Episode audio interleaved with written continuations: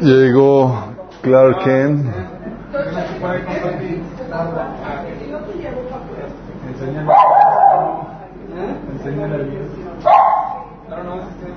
Diciendo algunos chistes antes de...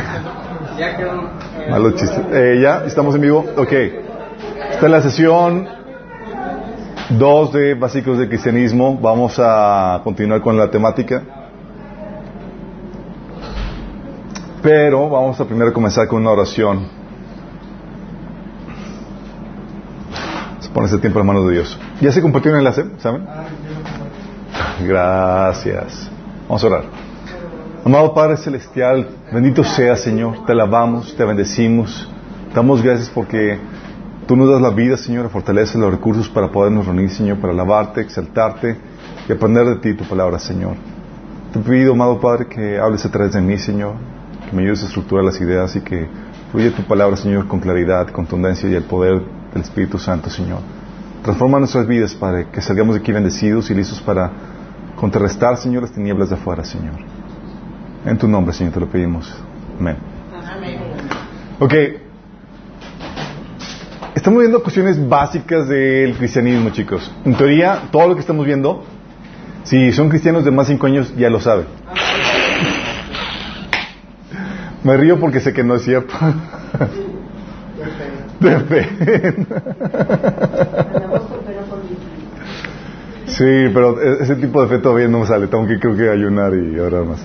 Oigan, entonces eh, vimos la sesión pasada, hablamos acerca de Dios, digo no de Dios, hablamos de la Biblia, hablamos de por qué creemos que la Biblia es la palabra inspirada por Dios, cómo se formó, qué onda con los deuterocanónicos, eh, qué onda con cuándo se añadieron, vimos eh, también eh, características de la Biblia, por qué creemos que la palabra es inspirada por Dios, también ah, comentamos o vimos algunos principios para saber cómo interpretar correctamente la Biblia, ¿sí?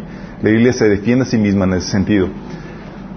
Y hoy vamos a hablar cuestiones básicas de la, de la fe. Eh, ya vimos la, la, Biblia. Hoy nos toca hablar acerca de Dios. Hablar de Dios en una sesión es complicado. De hecho, una vez eh, hicimos una serie de, siete sesiones de siete características de Dios. Sí. Muy importante, por cierto, que lo puedan ver. Sí, hablamos siete características, de, siete cualidades de Dios y lo vimos en una serie, está publicado en el canal de Minas Dominical. ¿Se llama? Se llama Conócelo. Sí, se llama Conócelo y está en el playlist. Playlist están acumulados todas las, las, eh, las series ya organizadas. Pero ahorita vamos a hacer todo lo posible por abarcar a grande a grandes rasgos qué onda con la con, con Dios. Eh, su carácter, sus características, qué onda con, con, esto, ¿sí? Y es algo que quiero, quiero que vayamos a, a entremos con, con lo que dice la ciencia, lo que ha descubierto la ciencia, ¿sí? ¿Saben? La Biblia dice que en, en Romanos 1, del 18 al 20, Dice, ciertamente la ira de Dios viene revelándose desde el cielo contra toda impiedad e injusticia de los seres humanos que con su maldad obstruyen la verdad. Y luego Pietro que dice, lo aclara Pablo, en Romanos 1.19. Dice, me explico, lo que se puede conocer acerca de Dios es evidente para ellos, pues Él mismo se los ha revelado.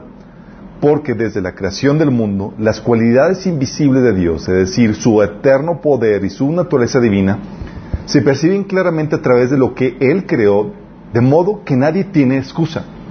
Fíjate que Pablo estaba diciendo este pasaje, de Romanos 1 del 18 al 20, estaba comentando este pasaje antes de que hubiera alguna algún conocimiento científico como el que lo tenemos hoy en día.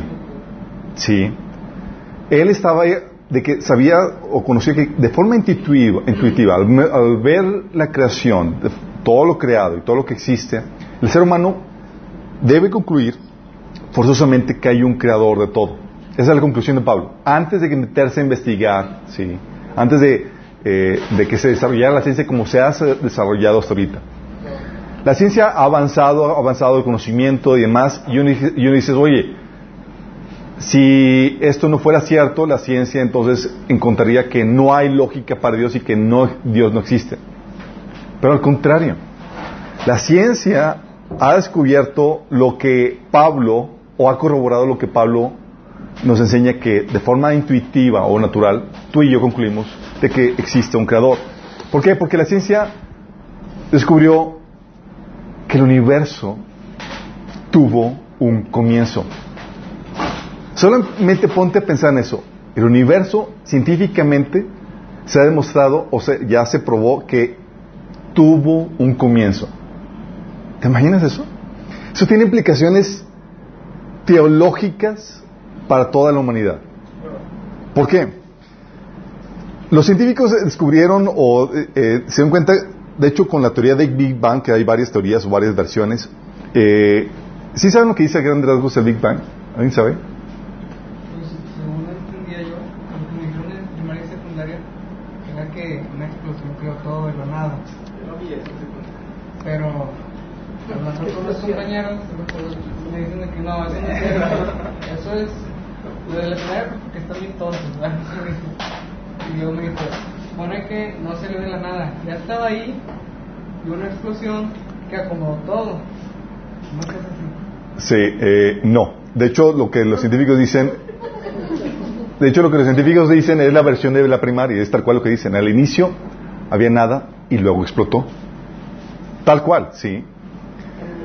No había como que, dicen, no es que había una, una, toda la materia estaba, estaba configurada en una, en, una, en una pequeña, comprimida en un punto tan pequeño, una cabeza de alfiler lo que comentan. Pero la verdad es que lo, lo que lo que saben es que la verdad no había nada, sí. Y eso lo, lo fuerte de, de este descubrimiento es que eh, estamos hablando de que el universo tuvo un comienzo. Sí, y lo, peor, lo interesante caso es que tuvo un comienzo y está en expansión el universo, ¿sí saben que está en expansión el universo? Y que la expansión va aumentando y está aumentando desde el inicio. Sí, porque la, la solución que habían dicho algunos era que, bueno, es que eh, el universo es oscilatorio, o sea, se, se- se extiende, luego se contrae, se extiende, se contrae y se vuelve a repetir por toda la eternidad, pero el universo siempre ha sido eterno. Luego se, se dan cuenta o se descubren en los 70s, 80s que, ups, ninguna contracción ni nada, al contrario, va agarrando más velocidad conforme va extendiéndose. Y no pinta a que va disminuyendo, sino al contrario, va aumentando la velocidad de expansión. ¿Sí? Y con esto lo que te quiere decir es que esta- este descubrimiento te dice que el universo no es eterno. Y esto se corrobora con la segunda ley de termodinámica, que dice que todas las cosas, que la ley se transforma. Exactamente. La segunda ley de termodinámica te enseña que todo el universo, todo lo creado está en un proceso de decadencia, desintegración y muerte. En algún punto todo sol se va a apagar, toda energía se va a desgastar, toda luz se va a apagar, etcétera, ¿sí? Y si fuera eterno, tendríamos un universo muerto hace una eternidad. Es decir, sin vida, con soles y estrellas muertas que, se, que hubieran consumido su energía hace una eternidad. ¿sí? Pero el hecho de que haya soles todavía existentes, que había, haya energía, que haya todavía calor y demás, te dice que hubo un inicio donde se prendieron los soles, donde se prendieron toda la energía y demás, y todavía está en proceso de desgaste. ¿sí? Es decir, hubo un comienzo y no fue hace mucho tiempo, es lo que te dice o lo que te enseña con todo lo que han descubierto en la ciencia. Y, y con, este, con esta cuestión de que han descubierto que el universo tuvo un comienzo, llega la problemática teológica de lo que han tra- tratado de, de resolver era, ok, si tuvo un comienzo, entonces, ¿cómo explicas esto? Porque algo no puede venir de la nada. Sí. De hecho, no sé cómo se llama. ¿Han visto este científico que es bien ateo y que está en contra de los cristianos? Este famoso King, eh, Hawking. Hawking, sí, resulta. Que, no, el otro. eh, no, bueno, el otro. Hay, hay- hay uno, hay un, hay un científico muy beligerante contra la fe cristiana. Mach- no. Eh, creo que es Richard, sí. Este, y luego él comenta que, él, le pone un video donde él trata de explicar que, que dice que el universo obviamente eh, explotó de la nada, y lo dice, pero es que, eh, y lo trata de explicar, que bueno, exactamente no, no es nada, pero... Eh, eh, y luego se empiezan a reír el público la gente, y él se, se, pone enojado y dice, ¿pero por qué se ríen? Dice, porque se nos hace raro que quieras explicar la nada. O sea, como que es algo sencillo, simple, simplemente no hay nada. Sí. Pero y esa es la problemática que la cual se meten con, con, esta, con esta problemática, con este descubrimiento, de que algo no puede venir de la nada. Y sin embargo hay algo. ¿Sí me explico? Y es donde, oh my goodness, ¿cómo explicamos esto? Sí, eh, porque esto es una violación fragante a la primera ley de termodinámica, que dice, la materia no se crea ni se destruye, solo se transforma. Entonces, si no se crea ni se destruye, sino solo se transforma, entonces, ¿cómo explican eso? Y donde lo que, lo que sacan o lo que explican es, no es que es un momento de singularidad. ¿Y sabes qué es ese concepto de singularidad? Es un momento en donde las leyes de la física y demás no aplicaron. ¿Sí? Hubo una violación arbitraria, sí, de, sí pero, es como que, sí. Pero no lo que voy es que no hay forma racional de explicarlo. Pero el hecho de que el universo tuvo, eh, de que haya tenido una existencia, lo que lo único que demuestra es que eh, saca a relucir la existencia o la forzosa necesidad de que haya algo eterno que preceda a la creación y que sea su causante. Saca a relucir eso. ¿Sí? Es una forzosa conclusión de el universo tuvo un comienzo, porque tuvo un comienzo perfecto. Entonces tuvo que tiene que haber algo eterno, preexistente, que preceda a la creación, que haya sido el causante de dicha creación. ¿Sí me explico? Y por, lo, por las características que vemos de la creación, tenemos que concluir de que no solamente tiene que ser algo eterno, tiene que ser algo sumamente sabio. Sí. ¿Sabes que eso lo propuso Sócrates? De hecho, los, los, filósofos griegos llegaron a la conclusión de, de que a, la primera causa, eh, un creador, de todo, y, y, ellos sin conocimiento de la Biblia, sin que nada más saber la creación, Sí. Por eso es que cuando Pablo llegó a compartir tenían un, un, este, un, un, un altar a, a, a, a, Dios no conocido, que era la causa inicial. Los que dicen que el universo no se creó de la nada, sino que ya estaba ahí todo compactado, que las fuerzas físicas ya con sus campos electromagnéticos decían que todo se juntara y diera forma que es eh, la, las tesis que, se han, que han, eh, manejado es que esa compactación realmente eh, realmente no hubo ninguna compactación, simplemente estuvo un vacío total, sí. Y esa es, la, esa es la cuestión. Lo que tratan de sacarle la vuelta es, ah, es que estuvo compactado, pero siempre estuvo ahí. Sí.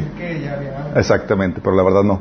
Sí, de hecho la, las posturas científicas, la materia, el tiempo y demás tuvo un comienzo. Sí, y eso es lo fuerte de todo, de este, de este, de este, de este entendimiento. Sí. Entonces llegamos a la conclusión de que, nada más fíjate, nada más a ver la creación, llegamos a la conclusión de que hubo, tiene, tiene que forzosamente eh, llegar a la conclusión de que existe algo eterno que precede a la creación, que es la causante de la creación. ¿Sí? Nada más con ver la creación. Y por ver la creación también tenemos que concluir de que es algo muy sabio, porque pudo realizar un universo eh, funcional. De hecho, en, la apologética vemos algunas características que tiene el universo que tuvo unos ajustes en varios elementos, en varios eh, rubros muy, muy detallados, los cuales si no hubieran tenido esos ajustes o esas intensidades o esas medidas, no se hubiera hecho un, un universo eh, funcional, ¿sí? De hecho, el cosmólogo Hugo Rose enumera 74 ejemplos de parámetros adicionales que necesitan que se necesitan para la existencia de la vida. 74 sí y cuando hablamos de, parámetros estamos hablando de son condicionantes necesarias para crear un universo funcional que pueda dar vida sí en la teoría apologética vemos por ejemplo la intensidad de la explosión del Big Bang tuvo que haber sido así es súper exacta. Ni una pizca más ni una pizca menos. La composición de la materia el nivel de resonancia del carbono, la distancia del Sol, la interacción nuclear de los átomos, la interacción fuerte, la interacción débil tuvo que haber sido de una forma, la fuerza electromagnética, la gravedad, la, fuerza tuvo que haber tenido cierta eh, eh, cierta fuerza, el espacio tridimensional también que tuvo que tuvo que saber que tuvo que haber sido así para que existiera la vida, la velocidad de rotación de la Tierra, la distancia de la Luna, la profundidad de los océanos, el grosor de la atmósfera, el orden y el tamaño de los planetas, las propiedades del agua, el escudo protector magnético que rodea la Tierra, que es, indispensable para la Tierra. ¿Se, ¿Se, imagina que hay un escudo protector alrededor de la Tierra? Sí, para los, rayos. Que, que, nos defienden en contra de los malos rayos de las, de, del Sol, ¿sí? Eh, de hecho, hay montón de parámetros necesarios para eso. Sí. Y la gente dice que es por pura casualidad. Sí. O sea, la precisión de este universo es una elevado a la 10, elevado a la 10, elevado a la 123. Tales cifras implican que si un creador, el tipo de universo que tenemos representa una probabilidad entre un 1 seguido de 123 ceros, chicos. En otras palabras, matemáticamente es imposible. Si intentáramos escribir este número en extenso poniendo un cero en cada átomo del universo conocido, se nos acabarían los átomos mucho antes que los ceros. Imagínate. Se te acabarían los átomos antes de los ceros. Por eso Pablo estaba correcto cuando decía que lo que, que lo que se puede conocer acerca de Dios es evidente para todos y que no hay excusa. Y entre más conoces la creación, más fuerte te grita de que hay un Dios y hay un creador. Y de este Dios creador del universo es el que estamos hablando y estamos estudiando. ¿Sí? Entonces, cuando hablamos de, de Dios, ¿de qué estamos hablando? ¿Sí del universo.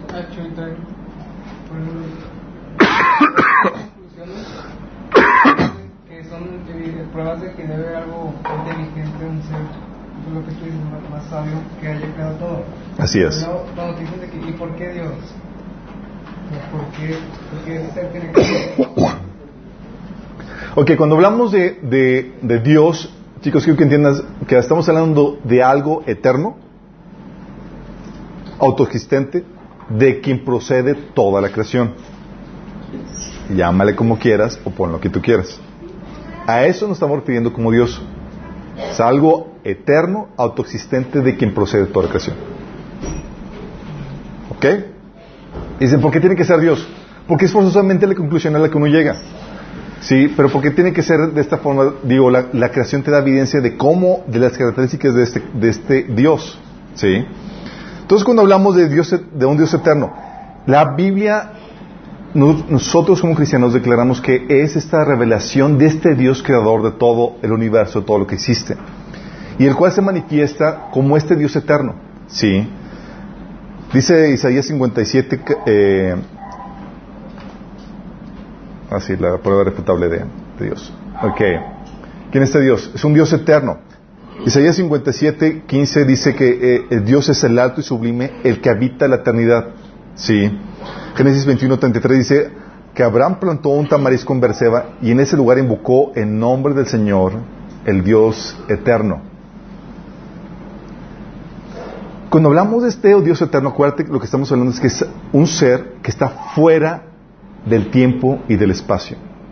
Porque el tiempo es una propiedad creada. ¿Sí?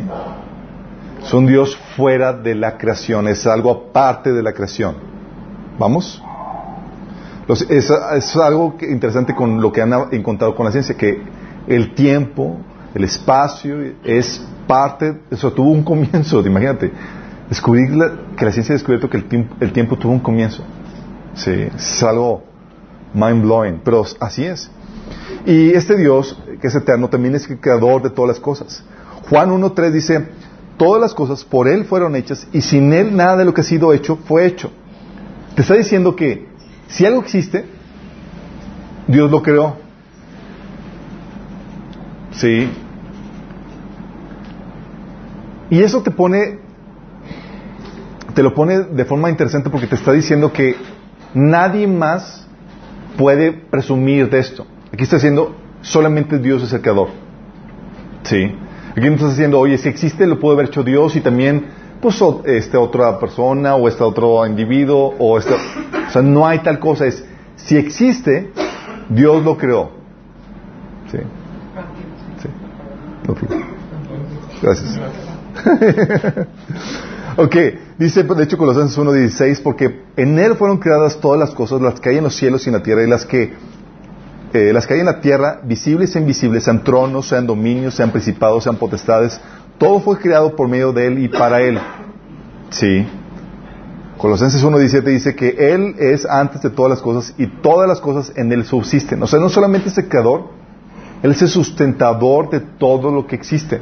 Eso es más impresionante porque cuando dice que Él es el sustentador de todo lo que existe, los científicos no se explican por qué la materia y los átomos no se, no se disparan. No se disparan. Los electrones los yo, y cuando yo reflexioné en ese pasaje de conciencia, este, dije, oye, ese Señor Jesús el que los tiene así. O sea, por eso la materia, por eso no nos desintegramos. O sea, científicamente deberíamos desintegrarnos.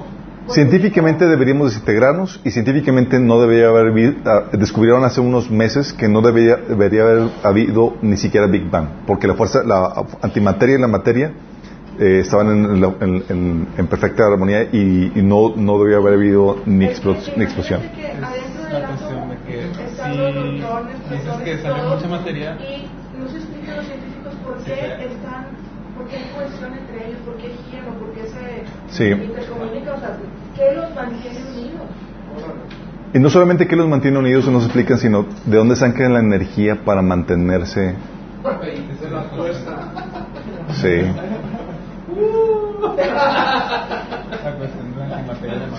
Ok. Entonces no solo... Perdón.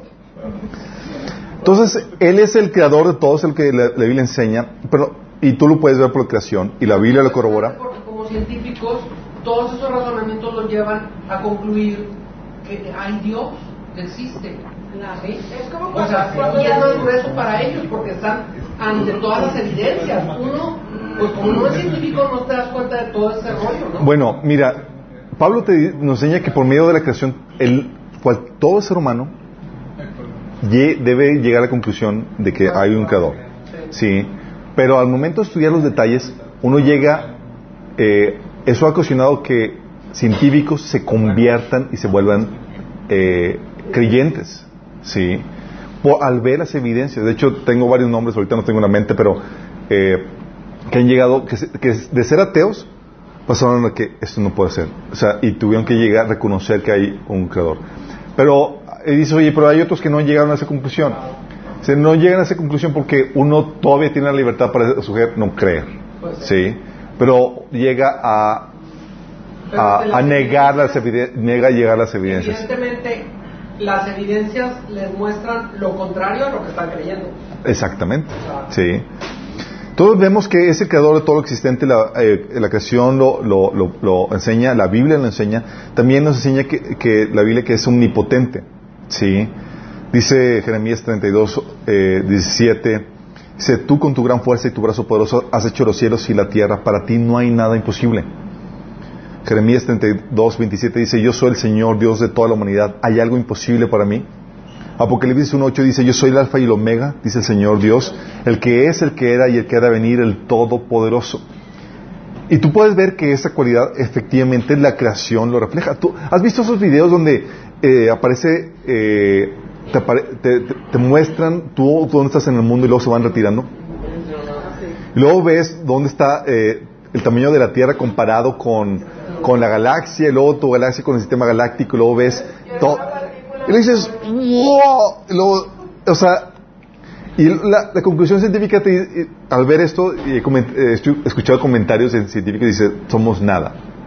Sí, pero la conclusión cristiana es, nuestro Dios es inmenso. Sí. Pero, pero se va sí. al revés, no, no, sé si has visto ese, en donde está la ah. persona y luego va hacia el universo y se pierde la tierra y luego va hacia la persona y luego adentro. Adentro de la persona, así es. Wow, impresionante. Sí. ¿Eso sabe dónde salió? El nombre del negro. Así empieza la cortinilla de la película. Pero eh, eso te muestra de que estamos hablando de un Dios que es omnipotente. O sea, todo lo puede ser y tú te puedes ver con la creación y dices, efectivamente, podemos ver la grandeza de su potencia al ver la creación y al ver, la, o sea, que hay billones y billones de galaxias con sus planetas, sistemas solares y que es inmenso y dices, wow, no podemos decir otra cosa más que efectivamente Dios es todopoderoso. ¿Sí? No solamente este creador, todo lo que existe, ay, funciona.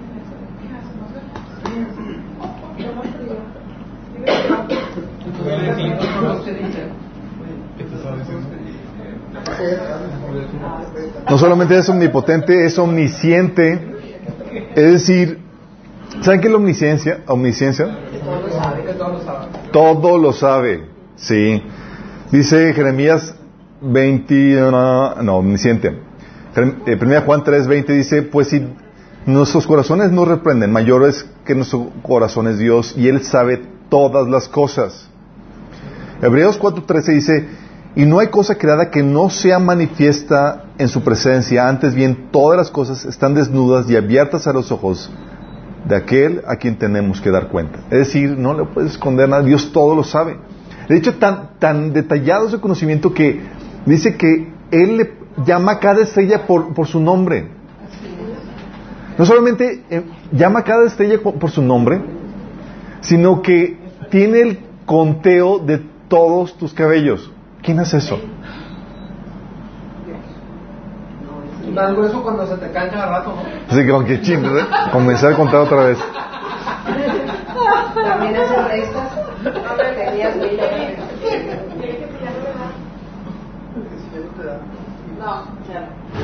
Entonces tenemos, es omnisciente, omnipresente. Salmo 139, 7 dice, ¿a dónde ir, a dónde podría alejarme de tu espíritu? ¿A dónde podría huir de tu presencia? Si hubiera, si subiera al cielo, ahí estás tú. Si tendiera mi lecho en el fondo del abismo, también estás ahí. O sea, no hay lugar donde te puedas esconder de Dios. Es omnipresente. No solamente es omnipresente, la Biblia enseña que también es sabio. ¿Qué tan sabio es Dios, chicos? Pablo lo pone de esta forma. Dice, Romanos 11, de 33 al 36, dice, Qué profundidad son las riquezas de la sabiduría y el conocimiento de Dios. Qué indescifrables sus juicios e impenetrables sus caminos. Otra versión dice insolables, o sea, no puedes alcanzar el fondo de su sabiduría. Dice, ¿quién ha conocido la mente del Señor y quién ha sido su consejero? ¿Quién le ha dado primero para que luego Dios le pague? Porque todas las cosas proceden de Él y existen por Él y para Él. A Él sea la gloria por siempre. Amén. Él es no solamente sabio, es la fuente de verdad. Sí. De hecho, eh, con respecto a la sabiduría, hay un pasaje que me gusta mucho en, en, 1 Corintios capítulo 1, donde dice que la, eh, la locura de Dios es más sabia que la sabiduría humana. Sí. Es 1 Corintios. Imagínate, sí. Si dices, wow, o sea, la debilidad de Dios es más fuerte que la fortaleza humana. Sí, así estamos hablando. O sea, no hay parámetros. O sea, tu sabiduría es, sí, nada que ver con, lo de Dios. Dice la Biblia también que Dios es la fuente de toda verdad. Dice la Biblia que la gracia y la verdad vinieron por medio de Jesucristo. Él es la fuente de verdad, sí. También eh, hay otros pasajes que, corroboran eso, vienen ahí en el estudio y no me quiero detener mucho en eso. Pero también nos, nos enseña la Biblia que es un Dios amoroso, sí. Es decir, que desea el bienestar de su creación. Eso es lo que se refiere el amor.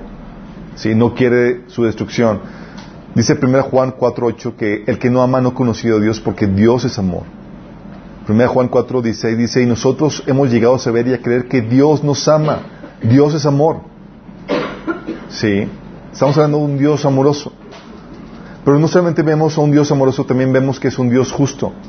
De hecho, ahorita vamos a tomar eso. Dice, Absolver al culpable y condenar al inocente son dos cosas que el Señor aborrece. El Señor exige el uso de pesas y balanzas exactas. Él es quien fije los parámetros de justicia. ¿sí? Dice, él, es el juez justo de toda la tierra.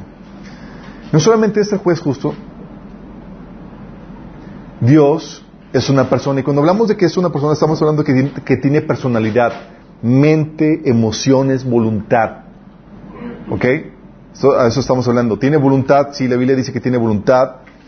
Eh, Proverbios eh, 19, 21 habla de eso. Isaías eh, 46, 10 habla acerca de eso. Dice, yo anuncio el fin desde el principio, desde los tiempos antiguos, lo que está por venir. Yo digo, mi propósito se cumplirá, yo haré todo lo que deseo. ¿Manifiesta su voluntad? Definitivamente. Tiene voluntad, tiene deseos, tiene, sí, tiene inteligencia también, tiene sabiduría. Eso, eso es muy difícil para algunos entenderlo, ¿no? Que, que aparte de que es una persona, se haya hecho persona. Como que, dice, que se haya hecho humano. ¿Cómo es posible que, que la grandeza de Dios se haya este, establecido un, un ser humano? O sea, como que no les cabe, ¿no? Así es. Sí, yo sé.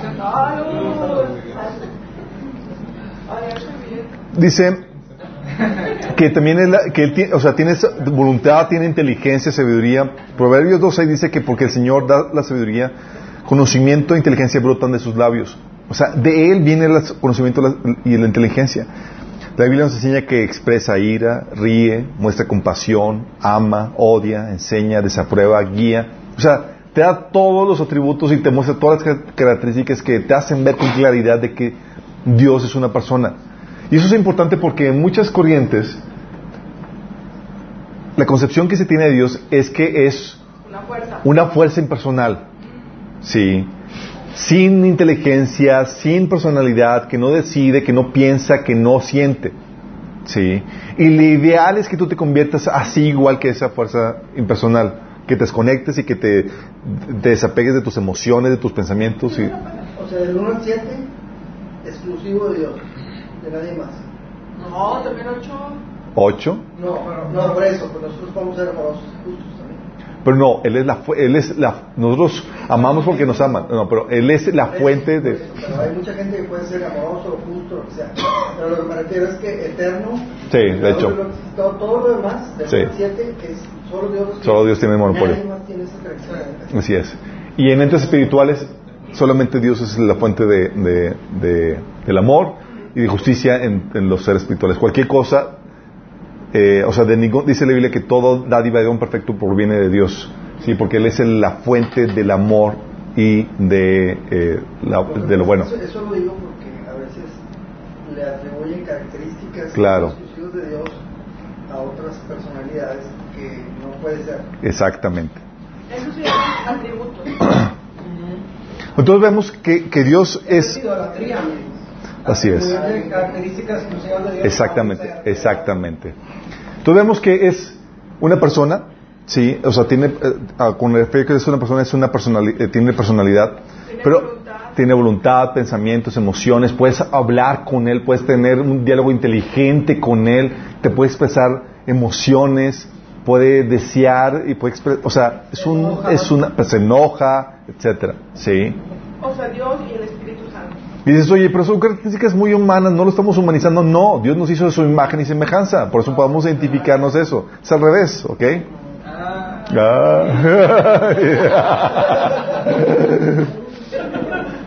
Año.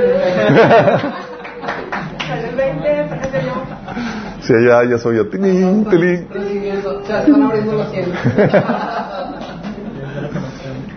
Y la otra cuestión, chicos, es que Dios es un Dios, es algo que nos enseña, Dios es un Dios sistémico. Ándale,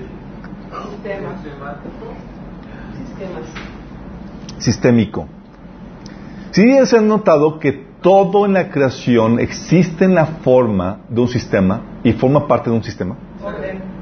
Siempre, todo. y él mismo no lo viola. Exacto. A veces con los milagros. Y, y, y la... Eh, fí- fí- fíjense, pónganse, pónganse a pensar en esto. Todo en el universo existe en la forma de un sistema y forma parte de un sistema. Todo. Y con todo estamos hablando de todo. Dices, ¿por qué? Bueno, porque Dios plasmó la forma en que es Él, sí, en su creación. Dios es un Dios sistem- sistémico. Él combina la unidad de un sistema y la pluralidad de las partes de un sistema en perfecta armonía. Sí. ¿A qué me refiero con, con eso? Sí. De hecho, es una, es una, de los que, a los que estudian filosofía saben que es, una, es un, algo complejo cómo puedes combinar o cómo puedes eh, armonizar la, la, la, unidad y la, la pluralidad, ¿sí? Cómo pueden encontrar perfecta armonía. Bueno, Dios es el ejemplo perfecto de esto.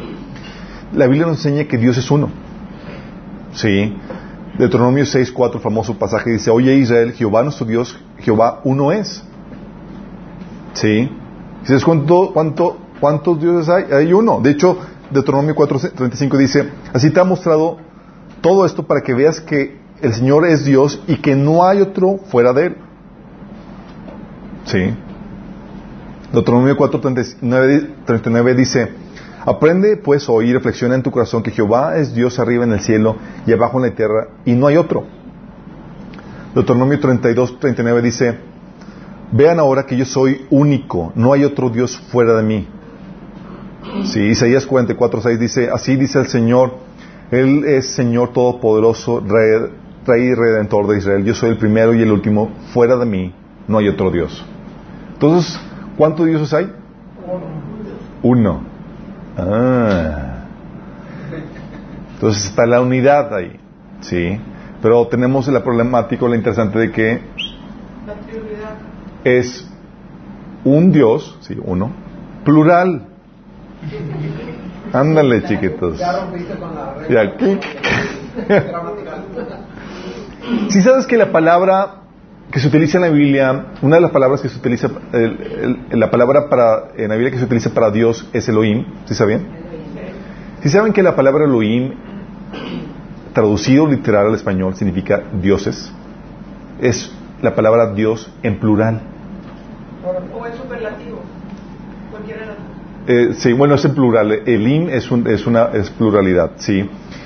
Entonces tú ves que lo, Elohim. Entonces, Elohim, tú ves que la palabra Dios, la palabra que se refiere a Dios está hablando de dioses. Y tú puedes ver eso en varios pasajes cuando ves a Dios hablándose o refiriéndose a sí mismo.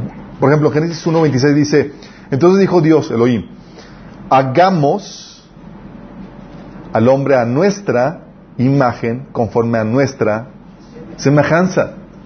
Vóytelas. Si han escuchado el dicho de que eso ya me, ya me sonó, eh, ya estamos hablando plural, ya me sonó manadas, ya estamos hablando de muchos. ¿Y el ángel no? No, los ángeles no son creadores. No puedes, puedes excluir fácilmente a los ángeles porque los ángeles no crean. También cuando vas a Sí. estudiar la Torre de Babel dice bajemos. Exactamente. De hecho, cuando pecan, dice, he aquí el hombre es como uno de nosotros. Fíjate cómo está hablando en plural, ¿sí? Sabiendo bien y el mal. O cuando están en la, en la torre de Babel, dice, eh, de- cuando eh, construyeron la torre de Babel y Dios dice en Génesis 11, 7, descenda- dice, ahora pues descendamos y confundamos ahí su lengua, para que ninguno entienda lo que habla su compañero. Fíjate cómo habla en plural, ¿sí? ¿Qué pregunta? El hombre, el hombre es creador.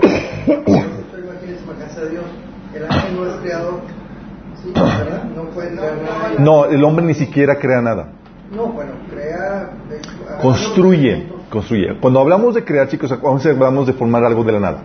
¿Sí? Esa es la estricta palabra. ¿A qué se refiere, por ejemplo, a la creación No. artística? Sí, nosotros, de hecho, ni siquiera, ahorita vamos a ver qué... Los elementos, la, la materia prima de Dios y la. y- Sí, nosotros no- moldeamos y damos forma a los elementos del creador. El no puede hacer eso, Satanás no puede hacer eso.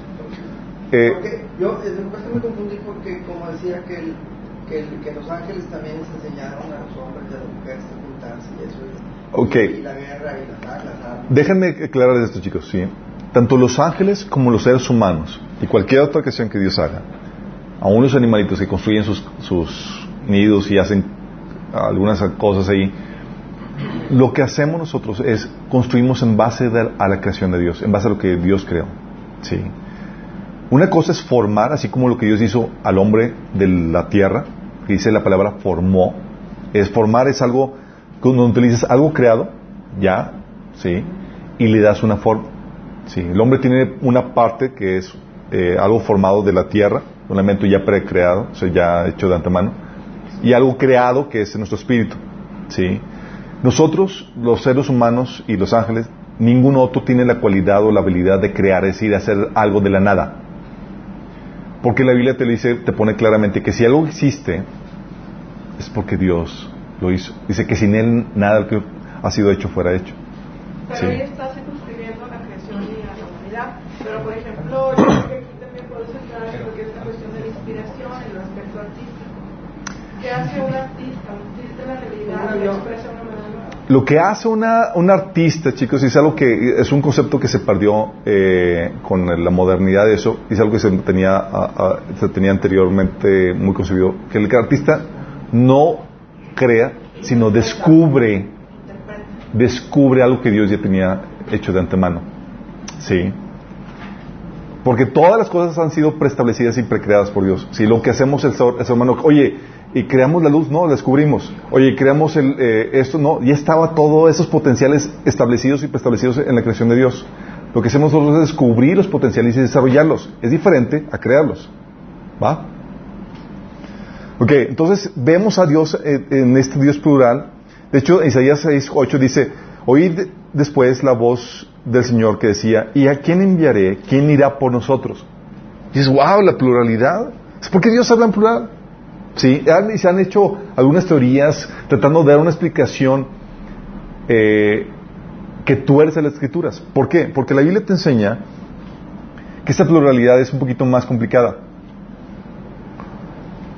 No es, hay unos que dicen, no, es que cuando Dios habla en plural es porque está hablando, dándose un, un, eh, un título de soberanía y de, de, gobierno especial y tal cosa, pero realmente Dios es una persona y... Pero fíjate lo que dice en Génesis 19, 24.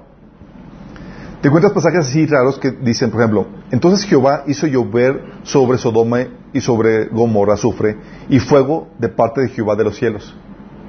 Entonces Jehová que estaba, estaba hizo llover y luego Jehová desde los cielos hizo. Está haciendo dos personajes ahí interactuando. Sí es. De, de Jehová, de parte de Jehová. Eh, Zacarías 3.12 dice, dijo Jehová a Satanás, Jehová te reprenda.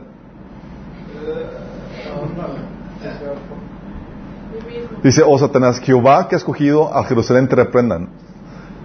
Dices, entonces, ¿qué onda con esto? Sí. O otro pasaje, sí. Salmo 110, 1 dice, así, eh, dijo el Señor a mi Señor, siéntate a mi derecha hasta que ponga a tus pies, a tus enemigos por estrada de tus pies. Señor, le dijo mi Señor.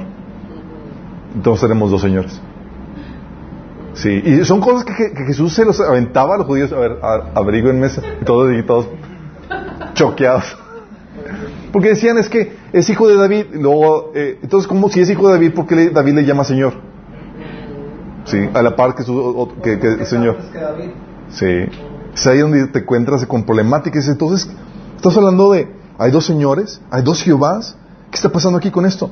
O Isaías 48, 16, fíjense que dice, este es, una, eh, eh, este es el Hijo de Dios o el Mesías, es una profecía mesiánica que dice, acérquense y escuchen esto. Desde el principio les he dicho con claridad lo que sucederá. Ahora el Señor soberano y su Espíritu me han enviado con este mensaje. El Señor y su Espíritu han enviado al Mesías. Órale. Entonces, el Señor y el Espíritu enviaron a, un tercero. Sí. O otro pasaje que dice Isaías 61.1, dice, el Espíritu de, de, Jehová, el Señor, está sobre mí. Por cuanto me ungió Jehová, me ha enviado a predicar buenas nuevas a los abatidos, a vender a los quebrantados de corazón, a publicar libertad a los cautivos y presos a apertura de cárcel. El Espíritu de Jehová está sobre mí. Estamos hablando de tres personas involucradas en este pasaje. Dices, en la torre. ¿Sí? O Proverbios 34 que dice, ¿quién sino Dios sube a los cielos y desciende de ellos? ¿Quién retiene el viento en sus, en sus puños? ¿Quién envuelve los océanos en su manto? ¿Quién ha creado el mundo entero? ¿Cuál es su nombre? Y el nombre de su hijo. En la torre. Dice, y dime si lo sabes. Sí. Está hablando de en la torre. Entonces, ¿qué, está pasando aquí? Entonces vemos una pluralidad que no solamente, o sea, no era una situación donde, ah, pues quiero quiero hablar en, en plural porque pues no soy, no quiero, yo no soy binario, o sea, yo quiero hablar en, o sea, no, no, no tenía un problema transgénero o de trans, eh, no, no había esa problemática con, con Dios, sí. Estaba hablándose en plural porque ves que hay varias personas involucradas en esta, en, en esto que conocemos que es Dios, sí. Y luego se ve, se ve esta pluralidad también en el Nuevo Testamento, sí.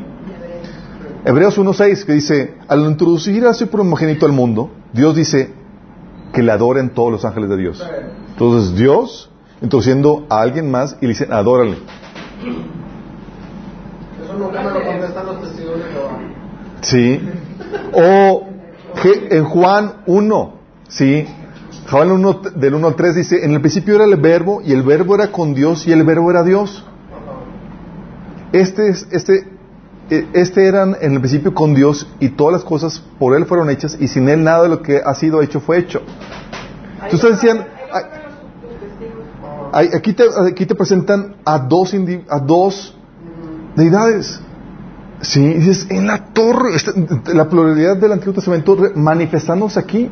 Los testigos de Jehová dicen, no, es que eh, le ponen un artículo, le dicen un un. Sí. Pero déjame explicarte que eso es algo muy peligroso porque primero no viene en el original. Y si tú haces creer o ver que, que Jesús, que es de quien está hablando aquí el verbo, que es Dios y que estaba con Dios, es un Dios inferior. Una plática con los, con los testigos de Jehová, bien, ah, estamos viendo las implicaciones de eso. Digo, ok, entonces, eh, aquí dice que Jesús es, Dios, sí, pero es un Dios Ah, eh, no, es, es un Dios poderoso, pero no, no el todopoderoso, dicen ellos. Dice, bueno, los testigos de Jehová dicen eso. Sí, dicen, ok, eh, ¿es Jesús un Dios falso? No. Entonces, ¿Jesús es un Dios verdadero? Pues sí. ¿Y el Padre es un Dios falso? No. Entonces es un verdadero. Pero la práctica es que dice la Biblia que, que Dios es eh, solamente Dios- hay un Dios verdadero y, fuera de mí no hay otro Dios. Entonces, estamos hablando de que entonces son politeístas ustedes. Porque ustedes ya son dos dioses. Y eso, perdóname, pero eso es, eso, pero, perdóname, pero eso es paganismo. Sí. Mereces ser apedreado. ¿Qué dijo? ¿Qué dijo? Yo me voy. No me gusta que la casa queda. Sí. Entonces ves aquí esta pluralidad manifestada en el Nuevo Testamento. Sí. Y dice, y aquel verbo fue hecho carne y habitó entre nosotros. Por si acaso tenías duda de quién es este verbo que estaba con Dios y que es Dios. Sí.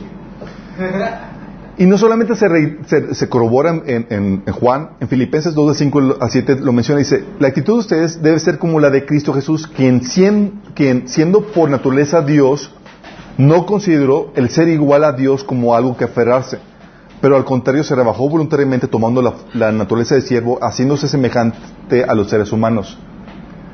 Entonces vemos que es Dios que, que- habemos por lo menos aquí dos personalidades, sí.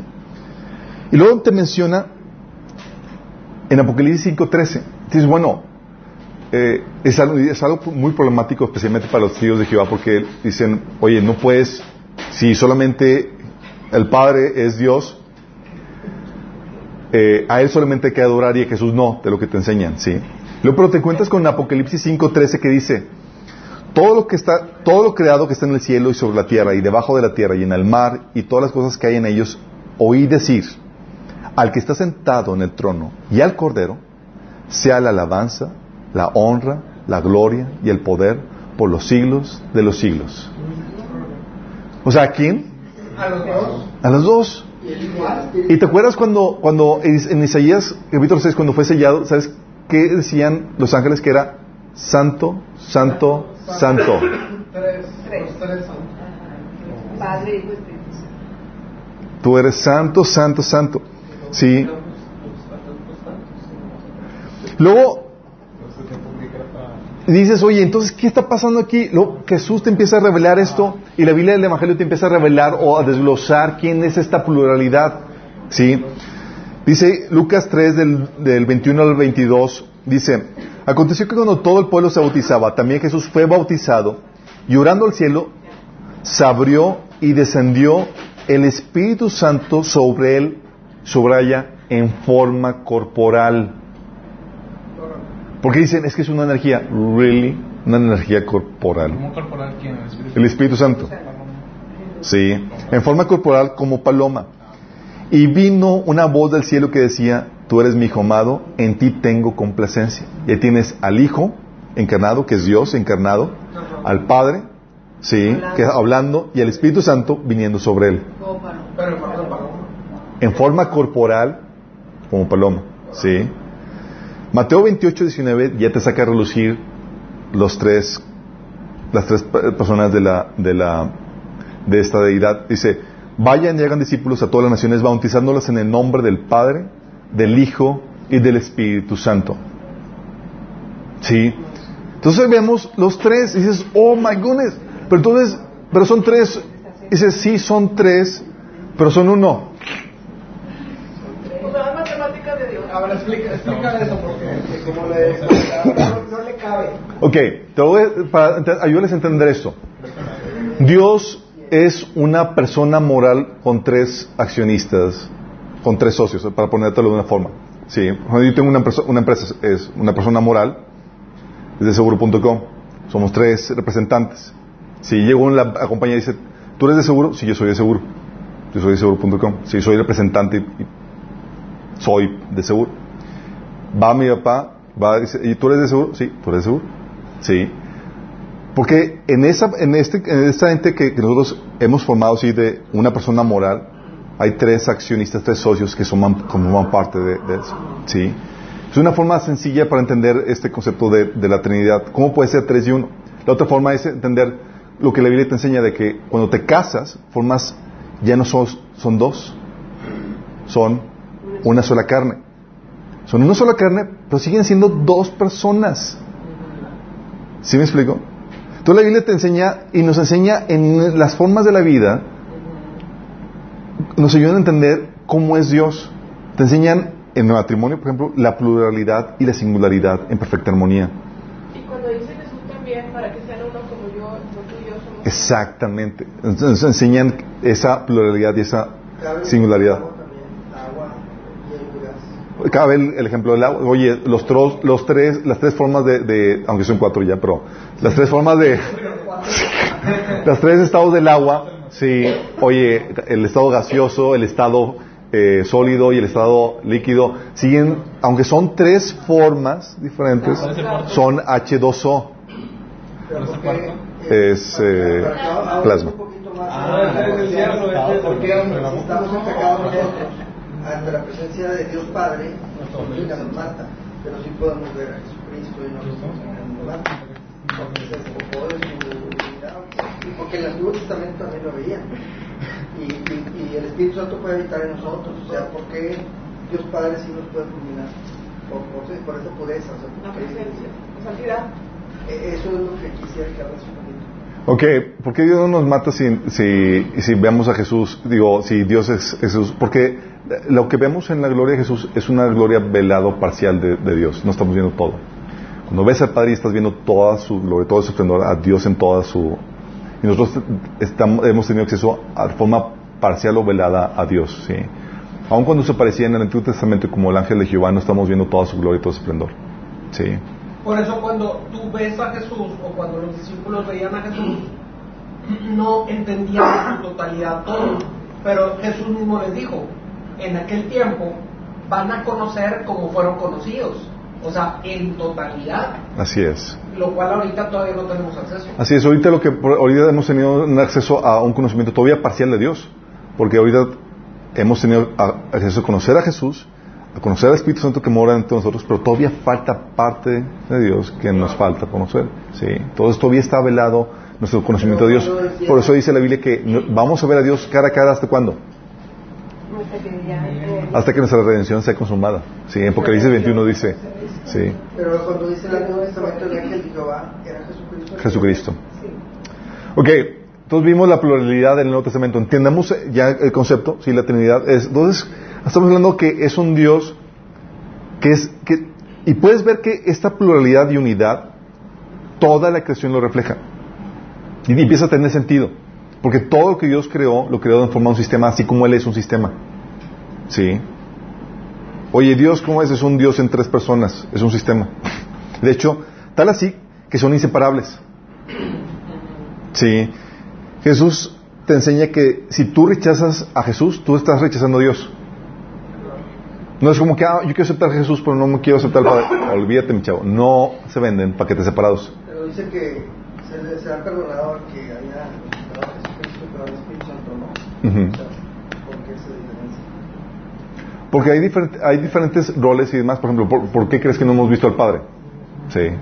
Porque hay ciertas funciones o roles que manejan las diferentes, personas las diferentes personas de la, de la deidad. Se le ha dado una posición especial en ese sentido. No sé exactamente por qué. Sí. Fíjate, Por eso dice Juan. Pero hay que hacer caso. Ah, vamos a gracias. Tal vez tengan que ver por su función, Jorge. Porque el Espíritu Santo dice que es el encargado de, de- de persuadir a la gente de pecado, de justicia y de juicio. Y si blasfemas contra el Espíritu Santo, ya no tienes quien te, quien te persuada para eso. Sí. Y es una función particular del Espíritu Santo. Entonces, si blasfemas contra Él y se parte el Espíritu de ti, ¿quién te va a convencer? Él, se ofende de una manera diferente que Jesús. Pudiera ser que también. No, no, no es que se mande- no es que se ofenda de forma diferente, de- ofende, se ofende de igual manera, nada más que es contra ya esa, esta, la tercera persona de la Trinidad, sí. Juan 14, de 6 al 7, Jesús mencionaba esta unidad de esta forma. Dice, yo soy el camino, la verdad y la vida. Les contestó Jesús, nadie llega al Padre sino por mí. Está diciendo, chicos, somos mi Padre y yo inseparables. De tal manera que si tú quieres llegar con el simi, no hay, no hay negocio. Sí, o sea, estamos hablando que aquí se presenta la segunda persona de la deidad como poseedor monopólico del acceso a Dios el Padre. Sí. O sea, rechazar a Jesús es rechazar a Dios. Sí. Dice, si ustedes realmente me conocieran, conocerán también a mi Padre. Y ya desde este momento lo conocen y lo han visto. Hablando de esa unidad, sí, y pluralidad. Juan 5:23 dice, era tan fuertes sus palabras que decía, para que todos honren al Hijo como honran al Padre. Eso, chicos, si no fuera Él Dios encarnado, sería una herejía fatal. ¿Sí? Tú no podrías decir, ah, quiero que me honren a mí como honran a Dios. Sí, chiquito. ¿Y tu nieve? Si no podríamos decir eso. Tendría que ser alguien de la misma estatura, del mismo nivel de Dios para poder decir, oye, quiero que me honren de la misma forma en que honran al Padre. Sí, dice, y luego dice, el que no honra al Hijo no honra al Padre que lo envió. Hablando de, oye, es que quiero aceptar a Dios pero no a Jesús. Rechazas a Dios. Eso fue lo que me dijo mi hermano domingo. Pues yo estoy de acuerdo que sí que existe un Dios, pero no me vengas con que Jesús es Dios. Esa es la cuestión, chicos. Si se dan cuenta que en el Antiguo Testamento, cuando no había la revelación de la Trinidad, toda la, toda la población y toda la humanidad era, era eh, idólatra, adoraban a otros dioses. Y la única nación que adoraba a Dios verdadero y era eh, y nada más adoraban a un Dios era Israel. Bueno, se corrompieron con otros dioses, pero era en teoría Israel. Y ahorita que nada más que ya el monoteísmo se extendió por toda la humanidad, a quien se rechaza es a Jesús. Y es políticamente correcto hablar ya de Dios, pero no de Jesús. ¿Sí se dan cuenta? La, la- ¿Ha cambiado algo? Sí, claro. Sigue la misma mecánica. Sí, porque rechazar a, Jesús es rechazar a Dios, chicos. Sí. Por eso dice, y no solamente eso, te menciona Juan 14, 15, que el Espíritu Santo también contribuye en esa unidad. Dice, el Espíritu Santo me glorificará. Hablando que va a glorificar a Jesús. Porque tomará de lo mío y os lo hará saber. Todo lo que tiene el Padre es mío, porque por eso dije que tomará de lo mío y os lo hará saber. ¿Y saben que el Espíritu Santo es cristiano? Digo, es bueno que lo aclare, chicos, porque hay que, no es que el Espíritu de Dios vino sobre mí, empezaron, y, y- y de otras deidades y otras religiones, otra cosa, no hay forma. Si es el Espíritu Santo, es el Espíritu de Dios, te va a hablar de Jesús y te va a guiar a Jesús y te va a enseñar de Jesús. Sí, es cristiano, ¿ok? Y el Espíritu Santo, y Jesús es el que tiene el monopolio del Espíritu Santo también. Sí, entonces rechazar a Jesús es rechazar también el Espíritu. De hecho, Romanos 8 9 lo pone de esta forma, dice, sin embargo ustedes no viven según la naturaleza pecaminosa, sino según el Espíritu. Si es que el Espíritu de Dios vive en ustedes. Y lo dice, y si alguno no tiene el Espíritu de Cristo, no es de Cristo. Tú dices, oye, ¿quieres, ¿quieres, o sea, no hay, te dice, hay gente que dice, bueno, yo quiero Jesús, pero no, no creo en el Espíritu Santo y no quiero recibirlo. Lo siento, mi chavo, si no tienes el Espíritu, el Espíritu de Dios, no perteneces a Cristo. O sea, no puedes separar este, eh, eh, la, la, Trinidad. O sea, necesitas el paquete completo de la Trinidad. Paquete completo. No es, es, si no es como que yo quiero aceptar a Dios menos a Jesús, no hay, no hay, no hay negocio. El matrío completo. Sí, es. Oye, quiero aceptar a Jesús, pero no al Espíritu Santo, pues no perteneces a Cristo. Hay quien dice que la Trinidad fue un invento del siglo, no sé qué. Sí, hay quien dice que la Trinidad es un invento pagano, bla, bla, es lo que sacan eso. Pero lo que no te dicen es que eh, tiene base bíblica, y la, contra, la, contra, y la contraoferta basada en la Biblia es el, es el paganismo, porque tendríamos que incluir que hay tres dioses, y si están separados, son tres deidades diferentes. ¿sí? Pero la Biblia te enseña que no, aunque son tres, están en unidad y no puedes separarlas y no puedes aceptar a una rechazar a otra. ¿Sí? Porque es esa unidad que la Biblia enseña. ¿Sí? No hay con que quiero a Jesús pero no al Espíritu. No, no hay negocio. ¿Sí? Quieres a, a Jesús, vas a recibir su Espíritu. ¿Sí? ¿Quieres llegar al Padre? Exactamente. Oye, Chuy, por ejemplo, en particular una iglesia tradicional, no mencionaré su nombre. Pero empieza con... Este, o sea, ellos aceptan la, la, eh, obviamente al Padre, al Hijo, también cuando tú aceptas a, cuando tú aceptas a Jesús en tu corazón, este, recibes al Espíritu Santo. Pero hasta ahí, ya déjale parar, ya déjale con el Espíritu, porque... Ok puedan, ok, si creen en el que reciben el Espíritu Santo cuando, cuando creen en Jesús, estamos bien ahí. Una cosa es que no, que, eh, que no crean en el bautismo del Espíritu Santo, en los dones, manifestaciones, eso es otra cosa. Sí, pero mientras que crean que reciben al Espíritu Santo y que no lo están rechazando, como hay gente que sí lo rechaza, sí, estamos hablando que estamos dentro de lo, de lo permitido, sí. Ok, entonces aquí vamos entendiendo más claro acerca de cómo Dios es un Dios sistémico, donde manifiesta la pluralidad y la unidad al mismo tiempo, y, esa pluralidad eh, se ve en que, eh, y se manifiesta en la unidad en que no puedes separar a este Dios y no puedes aceptar una parte y rechazar a otra parte. ¿Vamos viendo claro esto? ¿Ok? Ok, son inseparables. Quiero que eh, entremos a la, a la temática no solamente quién es Dios y sus atributos generales, sino a una temática general que nos va a servir como catapulta para lo que vamos a ver en la próxima sesión, si os permite. La Biblia nos enseña, y es algo que vimos, que Dios es justo, ¿sí? Dice la Biblia en Salmo 89, 14 que justicia y juicio son el cimiento de su trono, misericordia y verdad van delante de tu rostro. ¿Alguien sabe qué es justicia?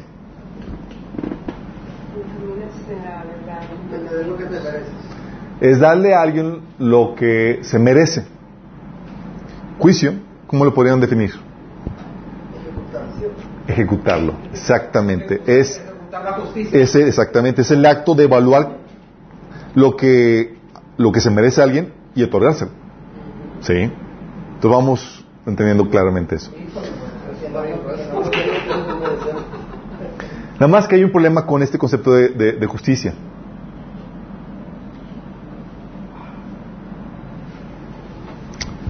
Para hacer juicio y justicia se necesitan reglas. Reglas.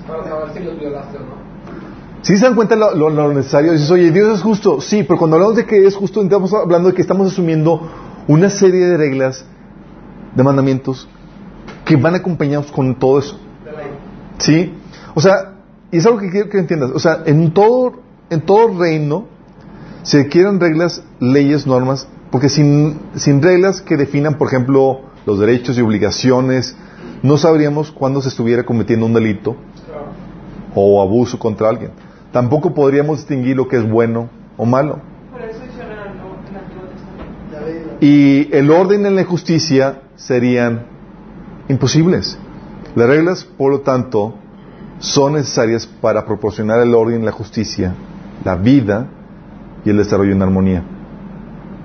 Veamos que, es, que entonces cuando hablamos de justicia de que Dios es justo, estamos hablando de que intrínsecamente hablamos de la existencia de leyes y normas.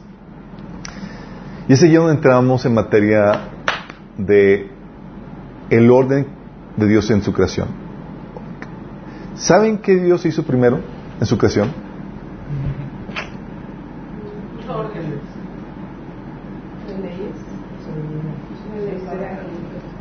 Lo primero que Dios hizo antes de comenzar la, creación con toda su creadora, lo primero que Dios creó fueron las leyes.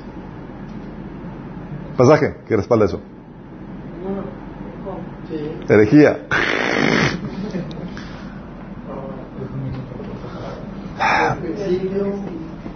Proverbios. Fíjate lo que dice. Es que grueso. Estamos hablando. Por fin van a entender ese pasaje de Proverbios, ¿sí? Estamos hablando que Dios lo primero que hizo fueron las reglas del juego. Proverbios 8 del 12. Eh, Proverbios 8, capítulo 12, eh, capítulo 8 habla de que es la sabiduría la que está hablando. Sí, dice yo la sabiduría y empieza con, a plantar qué onda con eso. Fíjate lo que dice. Del versículo 22 al 26. Dice, el Señor me dio la vida como primicia de sus obras, mucho antes de sus obras de antaño. Fui establecida desde la eternidad, desde antes de que existiera el mundo. No existían los grandes mares cuando yo nací. No habían entonces manantiales de abundantes aguas. Nací antes de que fueran formadas las colinas, antes de que se cimentaran las montañas, antes de que creara la tierra y sus paisajes y el polvo primordial con quien hizo el mundo. O sea, fue la primera de sus obras. La sabiduría. Sabiduría. La sabiduría es Jesucristo. No. Sabiduría, Eh, no. la sabiduría es lo que genera todas las leyes, todas las. Es, es en lo que se sustenta todo. La. El pasaje, el pasaje de Proverbios 8, la gente, los, los testigos de Jehová lo utilizan para, para decir que, Je- que es Jesús y que por tanto fue creado, porque el pasaje habla de que, la crea- de que fue la primera de las obras creadas eh, que Dios creó, ¿sí? Pero no está hablando de Jesús, está hablando de la sabiduría, Pero no dice ahí. ¿Sí? Y dice aquí que, que fue la primera de sus obras creadas, ¿sí? Antes de que crea todo lo demás, fue lo primero que Dios hizo. Pero ¿qué más dice? Va, va, va, va. Vamos por ahora, sí. Este, eh, y, es, y es aquí donde quiero que entiendas. La sabiduría, chicos, en la Biblia, ¿sabes cómo se define? La Biblia, en la Biblia se refiere a la sabiduría, se habla de la las fórmulas, las reglas, las normas, los mandamientos necesarios para crear o traer a la vida un sistema. Para su buen funcionamiento, su eficiente, y efectivo funcionamiento y su desarrollo. Te lo repito, te lo estoy extra- extra- extrayendo de un montón de pasajes. Ahorita vamos a ver qué onda con eso. Es la fórmula, las reglas, las normas, los mandamientos necesarios para crear o traer a la vida un sistema, para su buen funcionamiento, para ponerlo en, su- eh, en marcha con su buen funcionamiento y también para su desarrollo. O sea, todo lo que se necesita, todos los principios, todas las reglas, todo lo que, lo que se requiere para traerlo a la vida y que funcione bien. Fíjate lo que Pero la sabiduría es parte del intelecto de Dios, y es algo con lo que Dios se, ¿Cómo- se vale de eso para ¿Cómo ves crear. que dice 1 Corintios 1.30? Más por él estáis vosotros en Cristo Jesús, el cual nos ha sido hecho por Dios sabiduría, justificación, santificación Dice que Cristo es sabiduría de Dios y poder de Dios en Corintios 6. Así es. Sí, pero aquí dice que nos ha sido hecho por Dios sabiduría. Sí, es, es lo que refiero. De la- en 1 Corintios habla ahí que Cristo es nuestra sabiduría y nuestro poder. Sí. Pero quiero que entiendas a lo que se refiere eh, con este pasaje. Quiero que lo entiendas en el contexto general. Sí. Porque cuando habla de, que Cristo es nuestra sabiduría y, el poder de Dios, está hablando de que Dios manifestó su sabiduría y su poder por medio de, Jesucristo. ¿sí? Y está hablando en el contexto del plan de Dios de redención, ¿sí? de la predicación del Evangelio.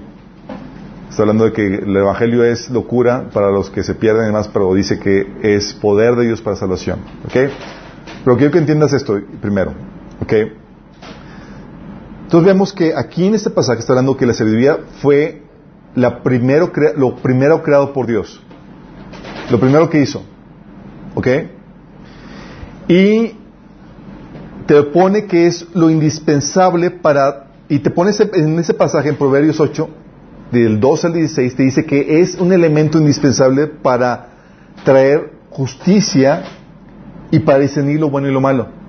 Fíjate lo que dice este pasaje en el versículo de 12 dice, dice, yo la sabiduría convivo con el, convivo con el buen juicio, sé dónde encontrar conocimiento y discernimiento. Todos los que temen al Señor odiarán la maldad. Por eso odio el orgullo y la arrogancia, la corrupción y el lenguaje perverso. El sentido común y el éxito me pertenecen, la fuerza y la inteligencia son mías. Gracias a mí reinan los reyes y los gobernantes dictan decretos justos. Los, mandat, los mandatarios gobiernan con mi ayuda y los nobles emiten juicios justos. Comentario. Que no, que no, aún,